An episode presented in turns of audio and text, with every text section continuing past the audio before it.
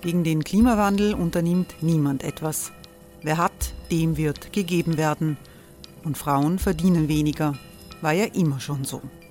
Man ärgert sich und macht weiter. Was aber, wenn nicht? Wir haben eine Idee. Die Falter Arena macht die Bühne frei für Menschen und Projekte, die das Land verändern. Mein Name ist Eva Konzett. Ich leite das Politikressort im Falter. Und am Sonntag, den 26. Mai, veranstalten wir im Wiener Stadtsaal die nächste Falter Arena. Mit dabei unter anderem der ehemalige Politiker und Neosänger Matthias Strolz, Theresa Imre von Markter, Sonja Jöchtel von Love Politics oder Kari Ochsner von Ochsner Wärmepumpen. Machen statt jammern. Wir schauen uns an, wie das funktionieren kann. Kommen auch Sie vorbei. Alle Informationen und Tickets finden Sie unter falter.at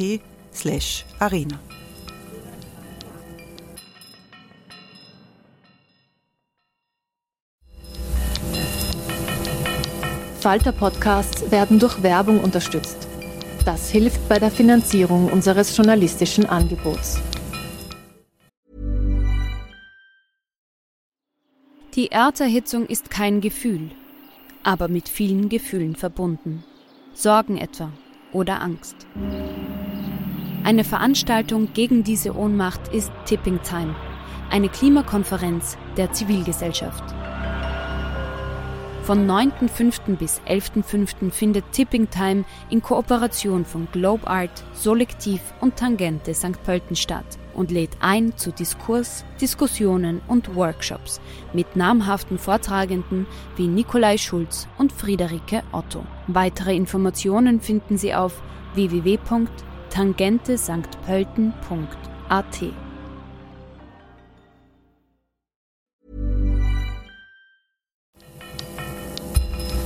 Falter Radio, der Podcast mit Raimund Löw. Sehr herzlich willkommen, meine Damen und Herren im Falter. Mein Name ist Barbara Todt und ich darf Sie diesmal durch die Sendung führen. Kulturkampf gegen den Rechtsruck. Wenn die Kultur zur politischen Kampfarena wird, das ist das Thema unserer heutigen Sendung. Es hat sich doch einiges verschoben in den vergangenen Wochen. In Niederösterreich kam eine Koalition aus ÖVP und FPÖ in Regierungsverantwortung. Aus Protest dagegen beendete die Akademie des österreichischen Films die Kooperation mit Niederösterreich und verzichtete auf die Landesförderung. Mit einer rassistischen, antidemokratischen und fremdenfeindlichen FPÖ wolle man nichts zu tun haben. In Wien protestierte eine Gruppe religiöser Hardliner und Rechtsextremer, angestachelt vom Wiener FPÖ-Chef Dominik Nepp, gegen eine Drag Queen-Lesung vor Kindern in der Rosa-Lila Villa, einem alteingesessenen Kulturzentrum der schwulen, lesben und queer Community. Vorbilder für diesen Kulturkampf findet die FPÖ bei den ultrareligiösen und Rechtsextremen in den USA. Was passiert, wenn Extremisten die Mitte der Gesellschaft unterwandern? Und vor allem, wie kämpft man nicht nur politisch, sondern als Kulturmensch dagegen an? Darüber wollen wir in der nächsten knappen Dreiviertelstunde sprechen. Dazu begrüße ich meine Gäste. Judith Götz, Genderforscherin von der Universität Innsbruck und Expertin für Rechtsextremismus. Schön, dass Sie da sind. Danke für die Einladung. Ulrike Lunacek, Ex-Nationalratsabgeordnete von den Grünen und ganz aktuell Co-Herausgeberin eines neuen Buches Global Family Future. Schön, dass Hallo, Sie da sind. Schönen Tag. Matthias Dosini, Leiter des Falter Kulturressorts, selber Buchautor und unter anderem ähm, Experte für Political Correctness Bewegungen. Und Birgit Sauer, Politologin der Uni Wien und sie forscht zu Rechtspopulismus und Geschlecht. Schön, dass Sie da sind. Ja, vielleicht wollen wir in einer ersten Runde einmal ähm, das Phänomen oder die Phänomene, die sich in Österreich zeigen, ein wenig international und auch historisch verorten. Ähm, Frau Lunacek, Sie haben kürzlich in Ihrem Buch ähm, sich genau auch damit beschäftigt, also mit dem antifeministischen Backlash weltweit. Wenn Sie jetzt sich anschauen, das, was wir in Wien erleben, äh, welche ähm, Importe oder welche Traditionen weltweit werden, werden da aufgegriffen? Also wie lässt sich das quasi verorten? Also zuerst einmal kurz zu dem Buch. Es ist ein Buch, das wir gemeinsam zu fünft herausgegeben haben, auch als Anlass von 40 Jahre Frauensolidarität, eines feministischen entwicklungspolitischen Vereins, einer Organisation, der ich schon lange angehöre und deswegen ist dieses Buch eines, das sowohl sich ansieht, wo diese, wo, wo antifeministische Bewegungen sind, aber sehr wohl auch welche Kämpfe die Frauen kämpfen und was sie auch erreichen und leisten. Und ähm, da sind schon Beispiele drinnen, wie etwa äh, in Kolumbien, wo es ja über Jahrzehnte äh, Krieg, Frieden, also Krieg und, und Bürgerkrieg etc. gab und wo im Zuge des Friedensprozesses, der dann 2016 endlich zu einem Friedensvertrag geführt hat, wir oder ich und andere draufgekommen sind und im Buch wird äh, vor allem die Erfahrung der Guerilleras beschrieben und vor allem nach dem Frieden dann, wie es mit ihnen, wie es ihnen geht. Aber ein Grund, warum dieser Friedensvertrag nicht äh, das beim Referendum auch äh, positiv von der Bevölkerung ähm, dann sozusagen befürwortet wurde, war, dass in diesem Vertrag das erste Mal durch die Teilnahme von Frauen am Friedensprozess in den Verhandlungen in Havanna auch Forderungen von Frauen drinnen waren und auch Forderungen für die LGBT-Bewegung. Und das war mit ein Grund. Also das sind für mich so aus, aus meiner Erfahrung auch viel in der Entwicklungspolitik, auch auf europäischer Ebene, dass hier weltweit schon vor Jahren und zum Teil Jahrzehnten äh, religiöse Gruppierungen ähm, sich, also auf die Frauenrechte sind vor allem die großen Weltreligionen, ist keine davon Freundin der, von Frauenrechten, egal welcher Frauenrechte. Bei der Abtreibung wird es dann ganz schlimm, ähm, aber auch nicht mit Repräsentanz und Ähnlichem. Aber dass auch je stärker die Bewegung für Lesben, Schwule, Bisexuelle, Transgender, Queermenschen wurde, desto mehr gab es auch immer Widerstand dagegen von religiösen Gruppierungen, religiösen Fundamentalisten, aber auch sage ich, regulär konservativen Parteien. Äh, in Lateinamerika habe ich das besonders äh, beachtet. Und es ist immer so die Frage auch, ähm, wie stark auch patriarchale Strukturen sind, gegen die sich Frauen und LGBTI-Menschen ja wehren und gegen gewisse Rollenbilder. Und das, ähm, wie gesagt, kommt auch in dem Buch, auch die Kämpfe dagegen was ich bei den Kämpfen auch spannend finde, dass sie ganz oft verlinkt sind, Frauenrechte mit sozialen Rechten. Also weil das oft gerade in Gebieten, wo große Armut herrscht oder bei Indigenen oft und um Land, das oft auch zusammengehört und nicht getrennt gesehen wird. Das war jetzt quasi, wir haben jetzt reingezoomt nach Südamerika, was spannend ist, weil man sieht, wie global offenbar auch dieser, dieser Backlash ähm, funktioniert. Ähm, Frau Sauer, Sie haben ja auch zuletzt ein Buch mit, ähm, mit herausgegeben, beziehungsweise mitgeschrieben, Konjunktur der Männlichkeit, ähm, wo Sie sich auch mit Strategien der autoritären Rechten ähm, beschäftigen. Vielleicht zoomen wir jetzt quasi rüber nach Europa äh, und schauen uns an, äh, was, was da gerade ähm, passiert. Also vielleicht noch nicht nach Österreich rein, da würde ich dann gerne zu Ihnen kommen, ähm, sondern quasi rund, rund um uns auf unserem Kontinent. Ähm, was, welche Strukturen beziehungsweise ähm, Trends, ich meine, blödes Wort in dem Zusammenhang, aber offenbar gibt es ja auch Trends, bei den autoritären Rechten oder bei den Rechtsextremen ähm, konnten Sie da quasi herausfiltern. Ja, das Interessante ist, dass die autoritären rechten Parteien und Bewegungen in Europa vergleichsweise spät auf diesen Anti-Gender, Anti-LGBTIQ-Zug aufgesprungen sind.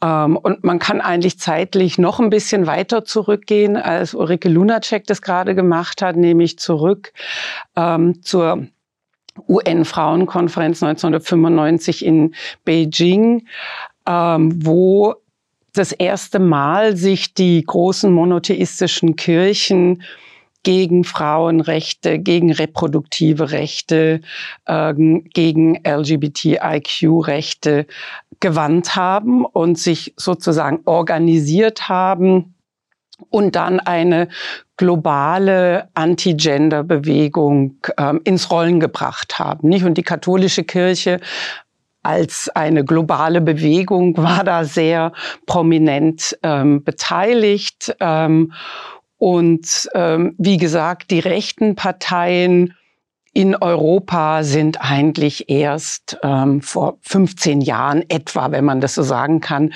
überhaupt auf diesen Zug aufgesprungen. Davor haben sie zwar ihre extremen reaktionären Geschlechterideologien gehabt, aber jetzt nicht unter diesem Label Anti-Gender, Anti-Queer, ähm, gegen Lesben und Schwule.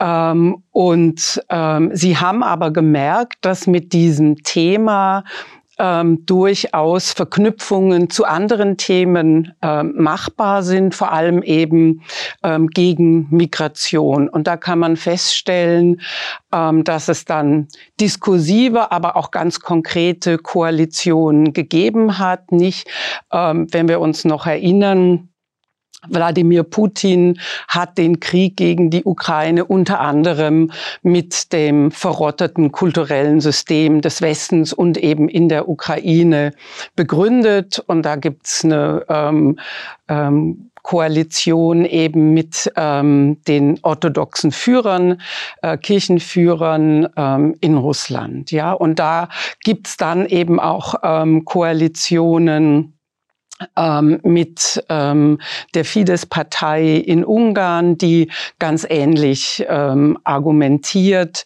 und eben ähm, Frauenrechte, Abtreibungsrechte, Rechte für Schwulen und Lesben als ein ähm, Verfall ähm, von Kultur der Nation, das ist auch noch ganz eng damit verknüpft, ähm, darin in diesen Bewegungen ähm, das so sieht. Und wir haben eben ähm, dann insbesondere auch in Polen, also in Ländern, wo wir auch eine starke ähm, katholische Kirche haben, haben wir diese Verknüpfung eben von ähm, kirchlich-christlichen ähm, Führern mit politischen Führern eben in diesem Kampf ähm, gegen Gender. Spanien war auch schon ziemlich früh ähm, in diesem Anti-Gender-Kampf dabei. Auch da gibt es, äh, war es zunächst die katholische Kirche, die rechte Partei Spaniens, Vox, ist auch erst sehr viel später gegründet worden und auch sehr viel später überhaupt dann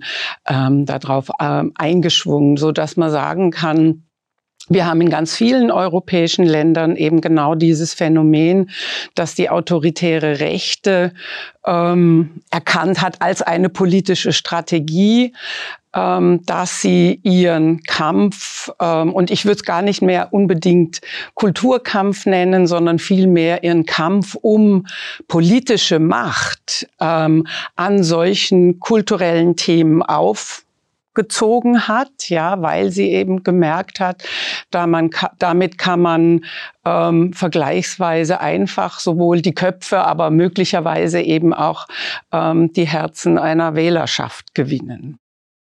So, und jetzt auch in Österreich und in der, in der FPÖ, wie wir, wie wir feststellen mussten.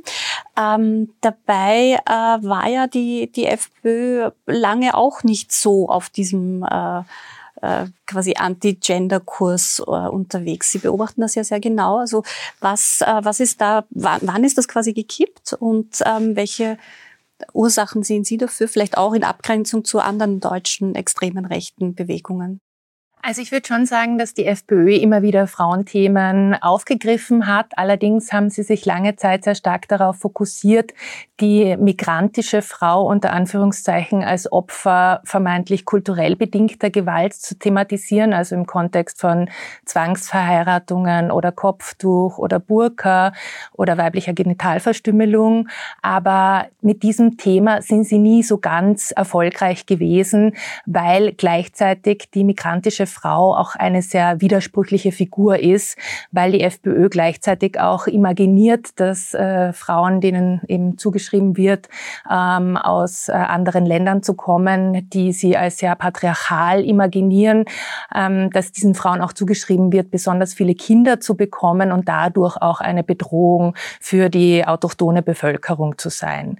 Das heißt, dieses Bild war immer sehr widersprüchlich und äh, stärker erfolgreich sind sie dann tatsächlich ab dem Zeitpunkt geworden, wo es eine Verschiebung des Opfernarrativs gegeben hat, nämlich hin zur unter Anführungszeichen weißen Frau als Opfer, als Bedrohte von zugewanderten Männern, als äh, fremd markierten Männern. Und damit ist ihnen dann eigentlich schon der Durchbruch gelungen mit diesen Frauenthemen. Und sie waren einige Jahre, also wie auch viele andere rechte Gruppierungen, äh, sehr erfolgreich über diese rassistischen Instrumentalisierungen von Frauenrechten eben mediale, gesellschaftliche, politische Öffentlichkeiten zu bekommen und natürlich auch Angstnarrative in der Bevölkerung zu schüren. Ich würde sagen, äh, neben der FPÖ sind da natürlich auch Gruppierungen wie die Identitären sehr relevant in diesem Zusammenhang, weil die eben auch vor allem mit Aktionismus dieses Thema sehr ausgeschlachtet haben. Allerdings würde ich sagen, dass die äh, in den letzten Jahren aufgrund von unterschiedlichen Faktoren, also äh, starker Repressionswellen, Verbot der Symbole, ähm, Nähe zum Rechtsterrorismus durch die Namensgleichheit des Manifests des Attentäters von Christchurch zu einer Kampagne, die sie viele Jahre gefahren haben. Und äh, ähnlichem, ähm, dass die jetzt zunehmend vom Bedeutungshorizont verschwunden sind in den letzten äh, Jahren und dass ihnen diese Instrumentalisierung von Frauenrechten auch nicht mehr so stark gelungen ist, weil einfach die Medien, die Expertinnen, auch die Bevölkerung diese ähm, rassistischen Implikationen einfach ähm, durchschaut haben und dem nicht mehr so viel Bedeutung und Aufmerksamkeit gegeben haben. Und da würde ich sagen, passiert aktuell oder eigentlich schon seit äh, rund eineinhalb Jahren was Neues, nämlich dass Gruppen wie die Identitären und ihre Nachfolgeorganisationen, aber auch andere rechte und rechtsextreme Gruppen erkannt haben, dass mit dem Thema LGBTIQ beziehungsweise Queer oder Drag Queens da neue Resonanzräume geschaffen werden können, die ihnen mit dem Frauenrechtsthema nicht mehr gelingen. Also dass da wieder Skandale, Tabubrüche möglich sind, dass da große gesellschaftliche Empörung erzeugt werden kann, dass ganz viele sich an diesem Diskurs beteiligen, äh, der gerade darum geführt wird und sie dadurch einfach wieder mediale und gesellschaftliche Aufmerksamkeit bekommen können. Und ich würde sagen, dass hier also in Bezug auf die Identitären ja die Medien diese Gruppierung sehr groß gemacht haben, weil äh, zahlenmäßig war diese Gruppe im Grunde genommen immer vernachlässigbar. Also selbst in Hochzeiten hatten die in Österreich vielleicht wirklich 40 Aktive und 200 SympathisantInnen. Und ähm, durch das, dass die halt was ganz Neues auf die politische Agenda gebracht haben, haben sie eben sehr viel Aufmerksamkeit bekommen, vor allem auch durch den Medien, die lange Zeit sehr unkritisch über viele von ihren Aktionen berichtet haben. Und was Ähnliches beobachte ich heute auch. Also, dass sozusagen von den Verbesserungen, die es im medialen Diskurs schon gegeben hat in der Berichterstattung über die extreme Rechte, aktuell gerade bei der Berichterstattung Berichterstattung über dieses LGBTIQ-Thema, Drag Queen-Lesungen etc., da den Rechtsextremen eigentlich wieder in die Hände gespielt wird, indem ihnen so viel Öffentlichkeit gegeben wird und sehr viele O-Töne wiedergegeben werden, ohne diese kritisch zu kommentieren. Herr warum äh, verfängt sich dieses Thema so? Also, äh, so wie Frau Götz gesagt hat, das funktioniert offenbar medial, ähm, diese neue Strategie der extremen Rechten.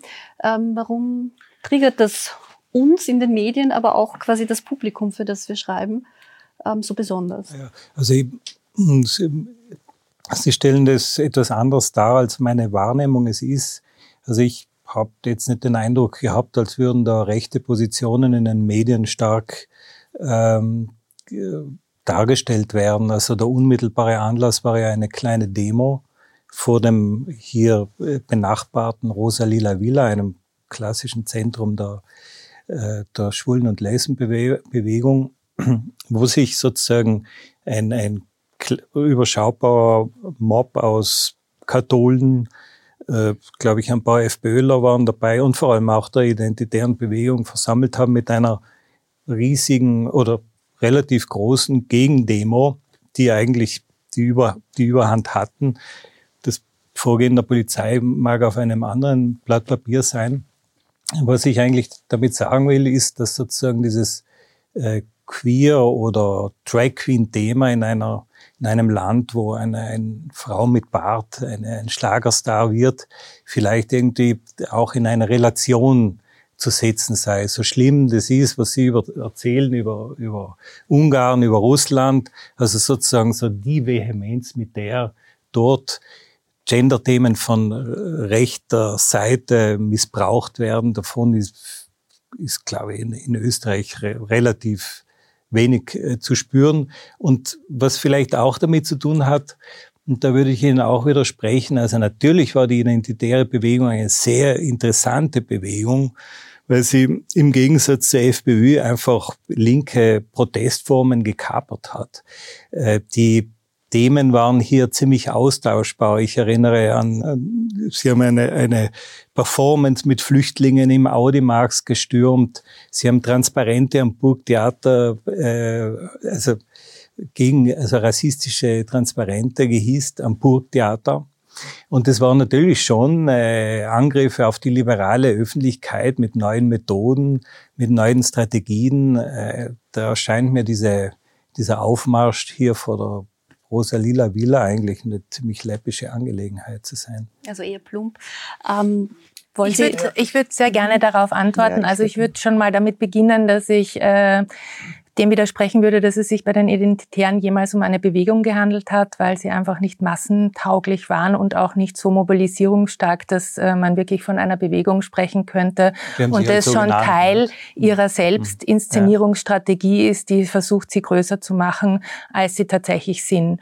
Und wenn man sich die mediale Berichterstattung in den letzten Wochen so ansieht, dann muss man leider schon feststellen, also nur ein Beispiel von letzten Sonntag, der Standard veröffentlicht ein Video auf Instagram, wo die ganze Zeit gegengeschnitten wird, rechte Positionen, linke Positionen und das sozusagen auf eine Ebene gestellt wird und beide als äh, legitime Positionen innerhalb von einem demokratischen Diskurs präsentiert wird. Also Sie würden Erneut, nur das eine, darf ich noch fertig, Sie würden da, da, darf ich noch äh, fertig reden? Ähm, der Boulevard hat wieder die äh, Bilder, die die Identitären selbst produziert haben von ihrem Angriff auf die Villa, der ähm, schon vor zwei Wochen stattgefunden stattgefunden hat, übernommen. Das heißt, hier wird wieder auf die Selbstinszenierungsstrategien der Identitären reingefallen und deren Bildmaterial weiter verbreitet und genau auf die Art und Weise, wie sie es eben wollen. Dann hat, äh, ist in den Medien auch sehr viel dieser Diskurs rund um den Kulturkampf oder die umstrittene Veranstaltung äh, aufgenommen worden. Dann die ganzen Zitate von äh, Dominik Nepp, die zutiefst transfeindlich sind. Und die werden wiedergegeben und sie werden nicht kritisch kommentiert. Und was mir fehlt in der ganzen Debatte, sind Beiträge, die darüber sprechen, ähm, was geschlechtliche und sexuelle Bildung der Vielfalt alles bewirken kann, worum es in diesen Drag Queen Lesungen eigentlich geht, was da Lernprozesse und Lernmöglichkeiten für Kinder und Jugendliche sind, die hier geschaffen werden und warum die extreme Rechte eigentlich so heiß läuft auf dieses Thema. Also Analysen und ich würde sagen, ja, anstelle von rechten Positionen kann man auch Expertinnen interviewen, die sich mit dem Thema schon seit vielen Jahren beschäftigen, weil gerade dieses Thema rund um geschlechtliche und sexuelle Vielfalt und die Angriffe darauf sind kein neues Thema. Auch das erleben wir seit rund zehn Jahren und die könnten einfach, also Expertinnen könnten einfach diese Themen kritisch kommentieren, einordnen und damit Maß maßgeblich zur öffentlichen Meinungsbildung beitragen, anstatt äh, rechtes Gedankengut unkommentiert wiederzugeben. Ich muss jetzt den Standard ähm, insofern in Schutz nehmen, weil im Print haben Sie genau das gemacht. Also da hatten Sie zwei Expertinnen, die ähm, sehr genau äh, erzählt haben, was, wie erleben Kinder solche Lesungen und warum ist das ähm, durchaus auch förderlich und wie schaut überhaupt äh, kindliches Verständnis von Identitäten oder Geschlechtsidentitäten aus. Also ähm, möglich, dass die auf Instagram anders damit umgegangen sind als im, als im Print, aber den, den Aspekt gab es auch. Sie wollten. Ich würde gerne noch den, den, politischen Aspekt äh, dazu noch stärker reinbringen, denn ja, jetzt ist es ist die FPÖ, die da drauf an, aufspringt, auch in, auch in Österreich. Aber das war, also ich kenne aus meinen ersten feministischen Zeiten von vor 40 Jahren, ähm, war das schon damals gegenüber der ÖVP, ich war damals in Innsbruck und habe das Frauenhaus dort mit aufgebaut, Ende der 70er Jahre. Da war schon allein die Forderung, dass es ein Haus für Frauen geben muss, äh, Frauen und Kinder, die von ihren Männern, Partnern verprügelt werden, das war schon ein Kavaliers, also das wurde nur als Kavaliersdelikt gesehen und war ganz schwer mit einer ÖVP das überhaupt zu verhandeln. Und da geht, ist auch schon gegangen um die Frage der Geschlechterrollen, wie Frauen zu leben haben und wie Männer zu leben haben.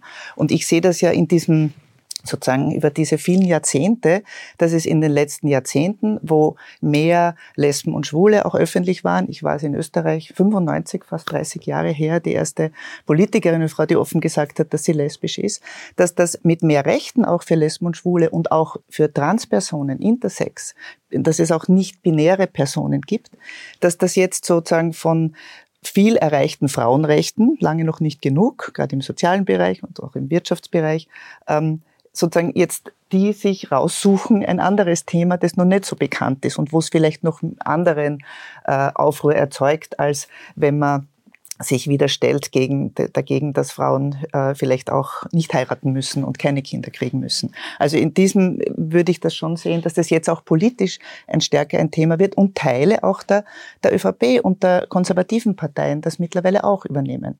Das, das würde ich auch gerne noch ansprechen. Kurze ähm, Zwischenfrage an, an Sie, ähm, Frau Sauer, weil Sie vorher gesagt haben, so ungefähr vor 20 Jahren sieht man, dass in Europa quasi der Trend äh, aufgegriffen wird und man eben auch stärker gegen äh, Nicht-Binäre und, und Queere ähm, hetzt.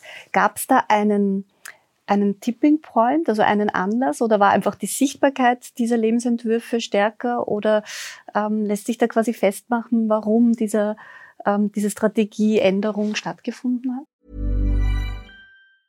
Burroughs Furniture is built for the way you live. From ensuring easy assembly and disassembly to honoring highly requested new colors for their award-winning seating, they always have their customers in mind. Their modular seating is made out of durable materials to last and grow with you. And with Burrow, you always get fast, free shipping. Get up to 60% off during Burrow's Memorial Day sale at burrow.com slash ACAST. That's burrow.com slash ACAST. burrow.com slash ACAST. Also einmal muss man natürlich schon sagen, dass ähm, die Veränderungen der letzten 30 Jahre, die ökonomische, soziale und politische Veränderungen sind, die man dann äh, weitläufig als Neoliberalismus bezeichnet, ähm, eine Komponente haben, die man als progressiv bezeichnen kann, wo eben tatsächlich Gruppierungen, die marginalisiert waren lange Zeit, äh, sichtbarer geworden sind, ihre äh, Anliegen lautstärker vortragen konnten und dann auch mehr Rechte bekommen haben, nicht? Und die ähm, gleichgeschlechtliche Ehe war ein Punkt, wo sich konservative Rechte wahnsinnig lange ähm, aufgeregt haben, sehr lange dagegen waren. Das ging ja auch nur Step by Step, bis eine völlige Gleichberechtigung überhaupt möglich war. Nicht? Also man hat ja alles Mögliche versucht, um zu sagen, nee, also das kann, darf keine Ehe sein. Nicht? Und wie da ein Durchbruch gelungen ist, ähm, war schon klar, diese Kontroversen, die können aufgegriffen werden und die wurden dann eben auch aufgegriffen ähm, durch die autoritäre Rechte. Damit verknüpft sind ähm, und schon vorher war eben auch eine größere Sichtbarkeit von Frauen in der politischen, in der ökonomischen Öffentlichkeit, nicht Quotenregelungen in ganz unterschiedlichen Bereichen, die ja von den Rechten auch abgelehnt werden ähm, weil es ihrem Frauen, ihrem Geschlechterbild ähm, widerspricht. Und ähm, da würde ich schon sagen, das sind lange Veränderungen, die die Gesellschaft in Österreich ähm, zutiefst transformiert hat, die aber eben auch gepaart war mit äh, Sozialabbau. Und ich glaube, das ist auch eine Entwicklung, die reinspielt und die dann die rechte, ähm, rechten AkteurInnen aufgreifen und versuchen dann Zusammenhang herzustellen. Nicht und zu sagen, ähm, also sozusagen, das seht ihr, was ihr davon habt habt. Nicht? Also ähm, wir haben ähm, Lohnverluste oder zumindest Einfrieren von Löhnen. Ähm, und dafür gilt es dann auf der rechten Seite Sündenböcke zu suchen. Das sind klarerweise Migranten und Migrantinnen. Aber das sind eben auch gut ausgebildete Frauen. Und deshalb würde ich diesen Diskurs, und ich nenne das ähm, deshalb auch in dem Buch eine Konjunktur, also eine Zusammenballung von ganz unterschiedlichen Entwicklungen. Und mein Ausgangspunkt für meine Forschung war zu fragen, warum sind es oder warum werden diese Männer, äh, diese Parteien hauptsächlich von Männern gewählt? Ja, und das ist ja was, was ähm, erklärungsbedürftig ist. Ähm, liegt aus meiner ähm, ähm, Forschungserfahrung jetzt daran, ähm, dass es beispielsweise ihnen gelingt, mit diesem Geschlechterthema, mit dem Queer-Thema Männer als Opfer zu präsentieren.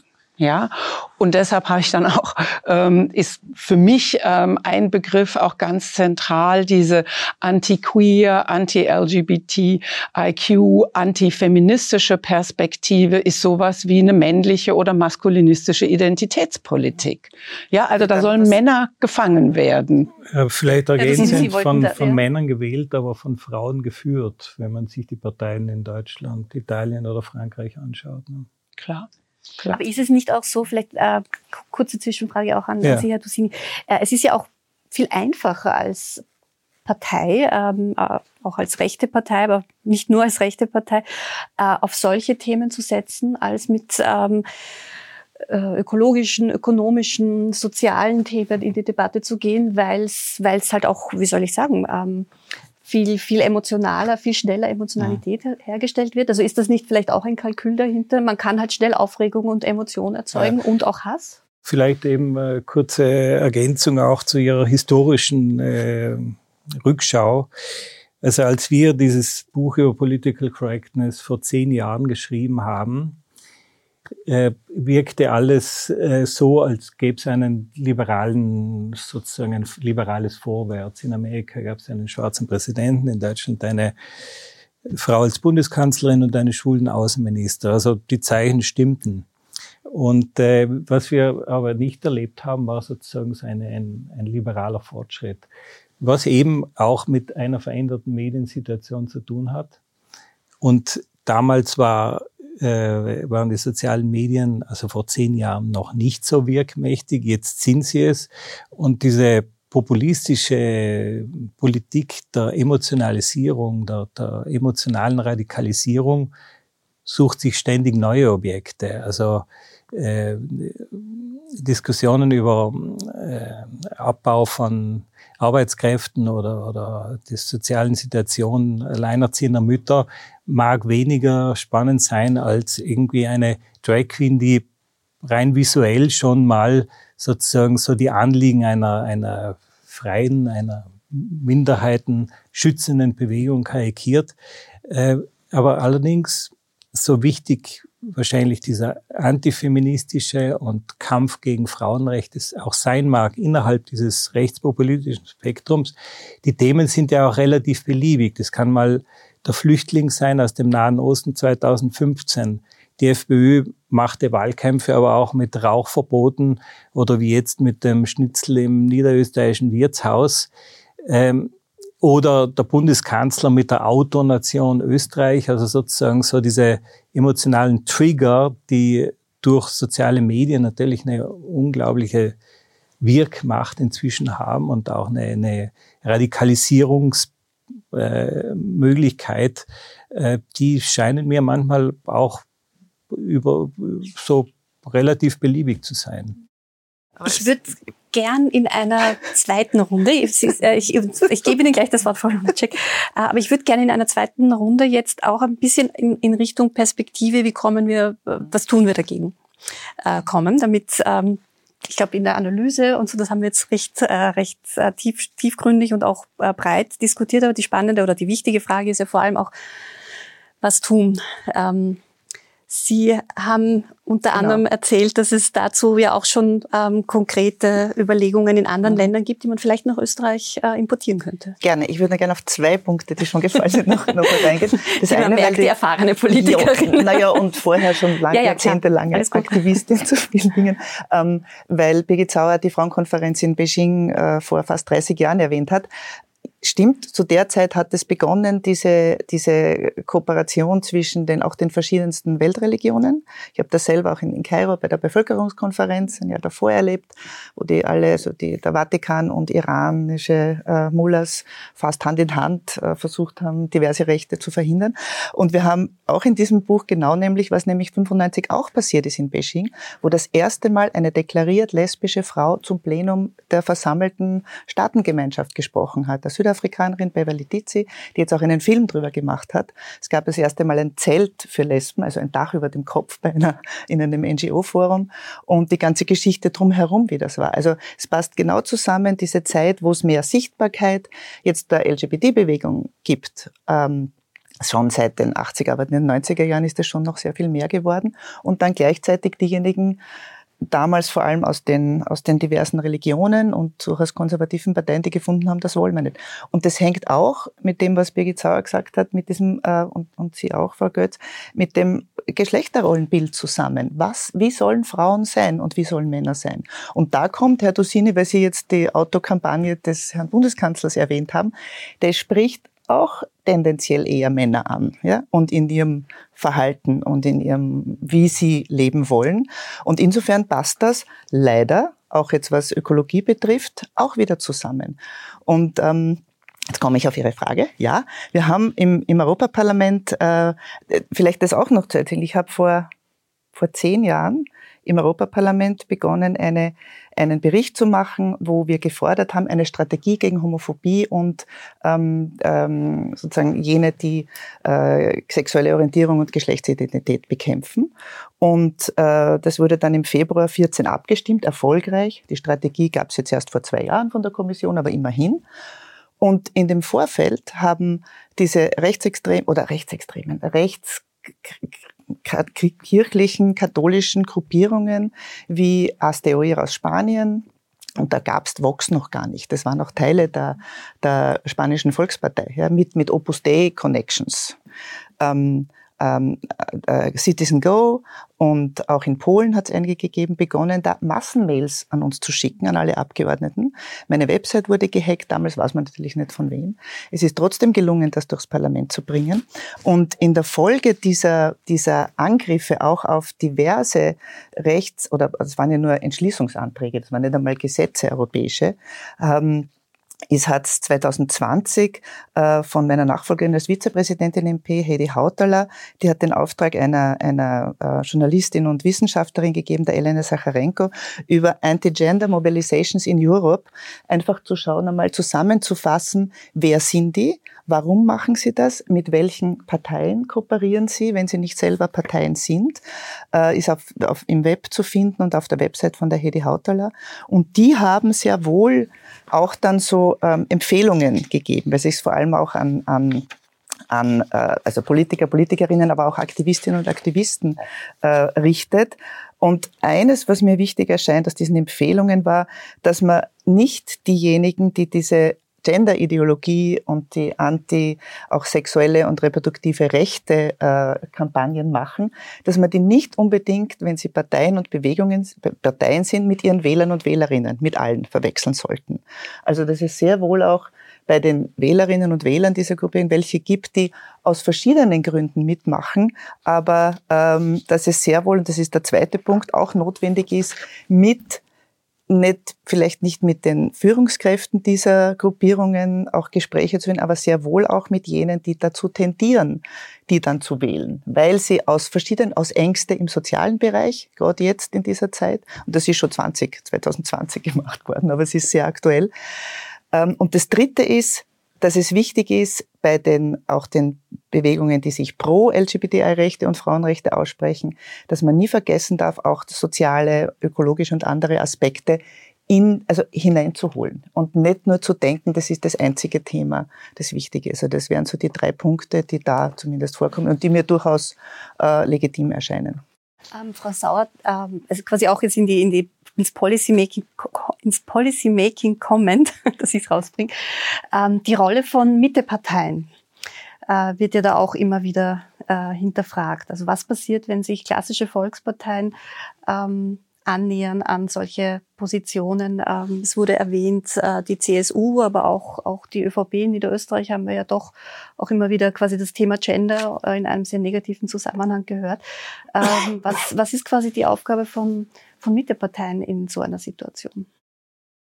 Naja, die Mitteparteien sind natürlich auch ähm, sehr heterogene Gebilde, muss man schon sagen, äh, mit ganz unterschiedlichen Flügeln, die mit beziehungsweise auch gegeneinander kämpfen, nicht? Und wo sich ähm, jetzt gerade vor der Herausforderung rechter Parteien dann oft auch sehr reaktionäre, konservative Flügel auch durchsetzen konnten oder eben versucht haben, ähm, dann rechte Ränder ähm, in Wahlkämpfen, in der politischen Mobilisierung dann doch auch ähm, abzuschöpfen ähm, und dahin zu rücken.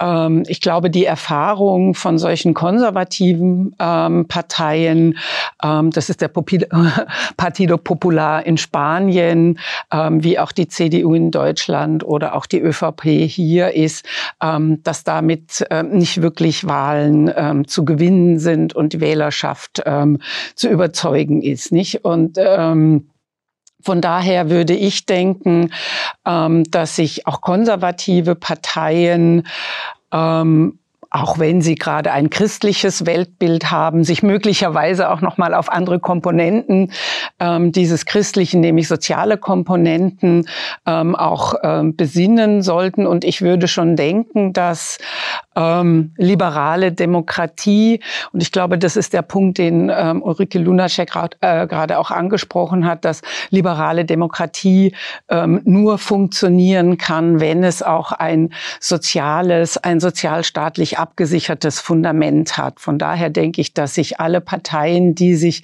als demokratisch verstehen, ähm, tatsächlich auf eine solche ähm, soziale sozialstaatliche Politik ähm, besinnen sollten und ähm, eben sehen sollte, was ähm, der ähm, Sozialabbau, der Abbau im Gesundheitssystem, der jetzt gerade in Österreich als wirklich desaströs sich herausstellt, ähm, das, was das eben auch ähm, mit ähm, den Bürgern und Bürgerinnen gemacht hat, nicht? Und ein deutscher Kollege hat ähm, den Begriff der autoritären Versuchung geprägt. Und ähm, ich denke, diese autoritäre Versuchung ähm, entsteht bei den den ähm, Bürgern und Bürgerinnen eben nicht aus dem Nichts, sondern genau ähm, aus einer Vernachlässigung genau dieser ähm, sozialen Frage ähm, von sozialen Bedürfnissen. Und ähm, ich denke, eine ganz zentrale Strategie aller Parteien ähm, sollte tatsächlich sein, da doch wieder ähm, nochmal einen anderen neuartigen sozialen Kompromiss zu schließen, der ähm, Frauenrechte, queere Rechte, aber der eben auch die Frage von Umwelt äh, mit einbeziehen muss. Denn ähm, anders als mit Umweltfragen ist, glaube ich, heute am Beginn des 21. Jahrhunderts ein neuer Sozialkompromiss nicht zu machen. Frau Götz, Sie haben die, ähm, die Medien angesprochen und auch kritisiert in der Art und Weise, wie sie berichten. Deswegen jetzt die Frage an Sie, was sollen Medien besser anders machen? Naja, punktuell habe ich es eh schon erwähnt. Also ich glaube, es ist halt äh, sehr wichtig, ähm, auf rechtsextreme Strategien nicht reinzufallen. Und das bedeutet natürlich auch, diese zu kennen. Das heißt, äh, Rechtsextreme arbeiten sehr viel mit Skandalen, mit Tabubrüchen, mit Emotionalisierungen. Und ich glaube, da ist es wichtig, genau das zu durchschauen und sich halt fragen, ist diese Nachricht tatsächlich berichtenswert? Wie kann ich darüber berichten und wie kann ich auch zur ähm, Meinungsbildung beitragen, ohne dass ich diskriminierendes Gedankengut wiedergebe? Weil ich glaube schon, dass man als Journalist und Journalistin auch äh, sowas wie einen journalistischen Ethos hat und der bedeutet eben auch, diskriminierende Ideologien nicht zu reproduzieren beziehungsweise nur dort zu zitieren, wo es äh, notwendig ist.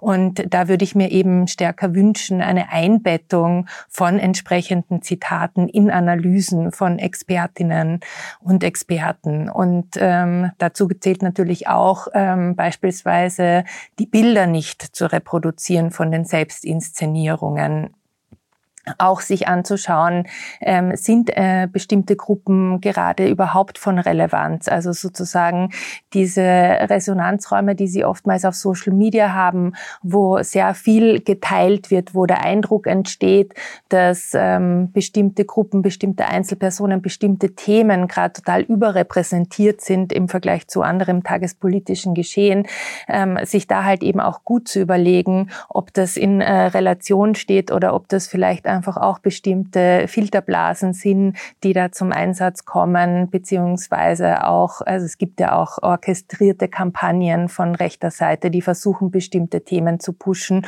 und deshalb eben zu demaskieren und ähm, sehr sorgfältig in, in dieser Hinsicht umzugehen, um halt eben nicht ähm, wie ich schon erwähnt habe, dazu beizutragen, dass eben so Schlagworte wie Kulturkampf, ähm, umstrittene Veranstaltung oder auch der Terminus Frühsexualisierung, der ein ganz klar rechter Begriff ist und ähm, eben äh, was also was versucht anzuprangern, was eigentlich ähm, in der Pädagogik ganz klar als positiv bewertet wird. Also ähm, Kindern und Jugendlichen von früh auf beizubringen, ähm, wie Sexualität funktioniert und ähm, dass es viele geschlechtliche Identitäten und Begehrensformen gibt und dass die ganz äh, klar nebeneinander stehen können und alle gleich viel wert sind.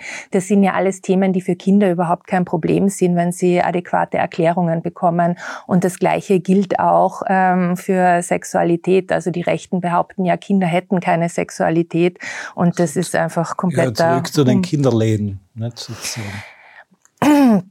Äh, Kinder hätten keine Sexualität und ähm, das stimmt natürlich nicht, weil die ähm, körperliche Integrität von Kindern wird ja sehr oft überschritten und gerade äh, sexuelle und geschlechtliche Bildung der Vielfalt zielt ja auch darauf ab, Kindern irgendwie beizubringen, ihre eigenen körperlichen Grenzen wahrzunehmen, auch zu erkennen, wann Erwachsene irgendwie ihre Grenzen überschreiten. Und in Wirklichkeit ist genau diese Form von Bildung eine ganz wichtige Prävention auch gegen Missbrauch bin ich von den Medien ein bisschen weggekommen, aber ich wollte einfach nochmal in den Vordergrund stellen, warum es so wichtig ist, diese Begrifflichkeiten, die ja letztlich auch Kampfbegriffe sind, die ganz gezielt eingesetzt werden, nicht zu übernehmen. Und damit sind wir auch am Ende der Sendezeit und haben einen breiten Bogen gespannt. Danke vielmals fürs Mitmachen. Ich bedanke mich für Ihr Interesse. Berichte und Analysen zu den Themen Rechtsextremismus, Kulturkampf unter Anführungszeichen und Feminismus finden Sie regelmäßig im Falter. Abonnieren Sie uns. Ich darf mich verabschieden im Namen des gesamten Teams und bis zur nächsten Sendung. Sie hörten das Falterradio, den Podcast mit Raimund Löw.